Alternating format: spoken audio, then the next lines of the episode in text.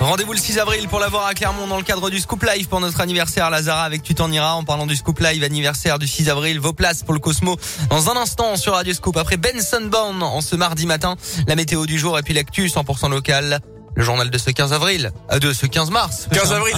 Un mois d'avance. C'est avec vous. On va le calendrier. Bonjour, nous sommes le 15 mars. Bonjour Alexis, bonjour à tous.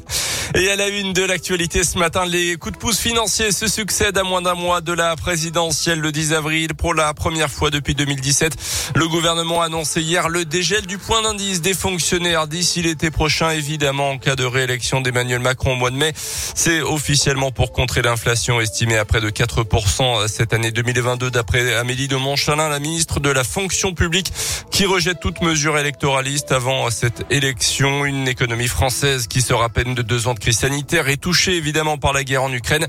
Quel impact justement de ce conflit dans notre quotidien? On poursuit ce matin notre série sur Radio Scoop. On tente toute cette semaine de répondre à cette question en allant à la rencontre de celles et ceux qui sont concernés. Alors que le Premier ministre Jean Castex a annoncé une remise à la pompe de 15 centimes par litre à compter du 1er avril, nous sommes allés à la rencontre des automobilistes dans une station essence de la région. Et visiblement, l'inquiétude est grande au sujet de la flambée des prix. Je viens d'avoir mon permis, euh, ça donne pas trop envie quoi. Mais bon, pour travailler, on n'a pas le choix. Bien sûr, ça m'inquiète. Je suis gérant d'une société, je mets un plein par semaine, c'est pas négligeable. Hein. Attendez, euh, là je suis à 103 euros. Hein. 17 litres, 37 euros. D'habitude, pour cette même somme, je fais un plein d'essence complet. On va faire comment? C'est incroyable. J'ai une polo, je vais payer peut-être euh, 80 euros. Moi, je pense qu'il faut rester optimiste et tout s'arrange dans la vie. Heureusement, moi je travaille pas très loin, mais j'ai des collègues qui ont compté que ça leur revenait à peu près 6 euros par jour pour aller travailler. Bientôt, ça va coûter plus cher euh, d'aller travailler que de rester chez soi, j'ai l'impression. Une auto-école. L'essence, c'est mon carburant pour travailler, puisque moi, tous les deux jours, je mets un plein. Donc, c'est compliqué. Je pense que, honnêtement, le conflit ukrainien, ça a bon ouais.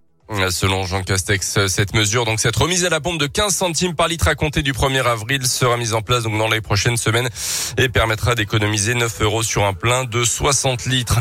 Dans l'actualité également, les négociations entre Ukrainiens et Russes vont reprendre ce matin. L'armée de Vladimir Poutine n'exclut pas de prendre le contrôle total des grandes villes ukrainiennes déjà encerclées comme Kiev, la capitale, mais aussi Kharkiv et Mariupol. Environ 150 000 personnes ont déjà pu fuir les zones de combat depuis le début de la guerre via les couloirs humanitaires, ont annoncé hier les autorités ukrainiennes.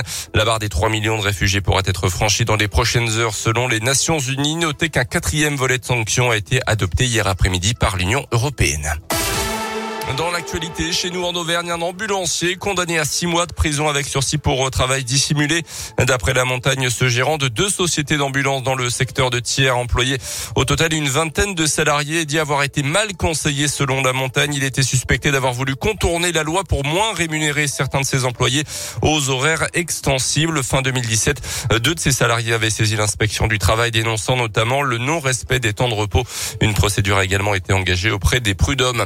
Un cambrioleur condamné pour flagrant délit à six mois de prison ferme. En mai 2021, les gendarmes avaient interpellé deux individus en plein vol aux ateliers municipaux de Péchadoir.